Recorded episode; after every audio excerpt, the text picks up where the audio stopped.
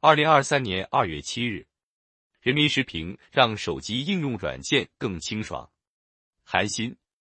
近年来应用软件产业发展迅猛，为广大消费者提供了丰富多彩的互联网应用，便利了人民群众的生产生活。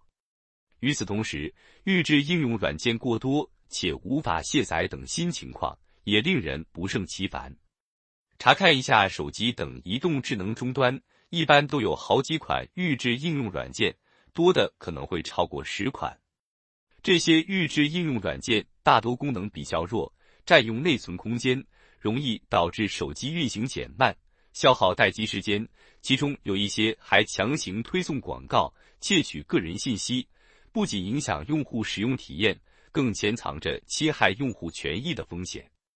无论从保护用户合法权益，还是从清朗信息消费环境来看，规范终端预制应用软件势在必行。消费者期待在哪里，监管和服务就要跟进到哪里。二零一三年印发的《关于加强移动智能终端进网管理的通知》提出，生产企业申请进网许可时，应提供预置应用软件基本配置信息。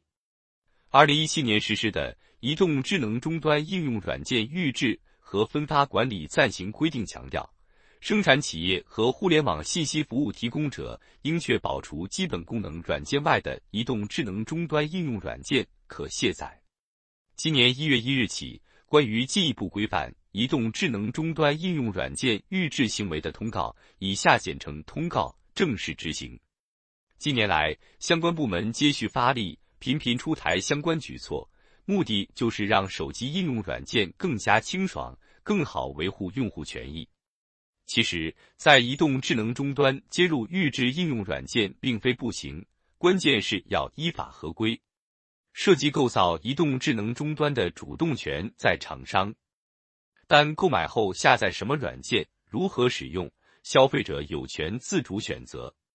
正因此，要在尊重并保障用户知情权和选择权的前提下，按照最小必要原则预制应用软件，既确保用户能够正常使用终端产品，又最大限度压缩不可卸载应用软件的范围。通告进一步明确和细化了不可卸载预制应用软件的定义和范围。明确生产企业应确保移动智能终端中除基本功能软件外的预制应用软件均可卸载，并提供安全便捷的卸载方式供用户选择。这意味着预制应用软件不可删除这一问题有望得到解决。规定出台只是起点，能否落地显效还有待观察。如今，智能手机等移动智能终端行业进入存量竞争阶段。各品牌在硬件上的差异越来越小，不少厂商将营收重心转向互联网服务，有的厂商和应用软件开发者借用预装方式捆绑销售，以实现市场推广、拓展用户和收入增长等目的，这是预制应用软件难以瘦身的重要原因。从这个角度看，规范移动智能终端预制应用软件还需久久为功。一方面应同步修订配套的标准规范，强化标准引领；另一方面要完善应用软件全链条监管体系，从应用软件预制和分发等多环节共同发力，在进网环节加强安全检测，在运行环节强化应用软件管理，从而促进移动互联网和智能终端产业安全、有序、健康发展。预制应用软件。看似可以给移动智能终端厂商和应用软件运营商带来双赢，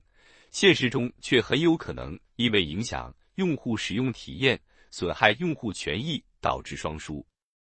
用户选择移动智能终端和应用软件，既有使用便利的需求，更有自主舒心的考量，这些衡量因素都应当引起移动智能终端厂商的重视。把选择权还给消费者，多在创新产品服务上下功夫，才能赢得用户、赢得口碑，拿到更多市场份额。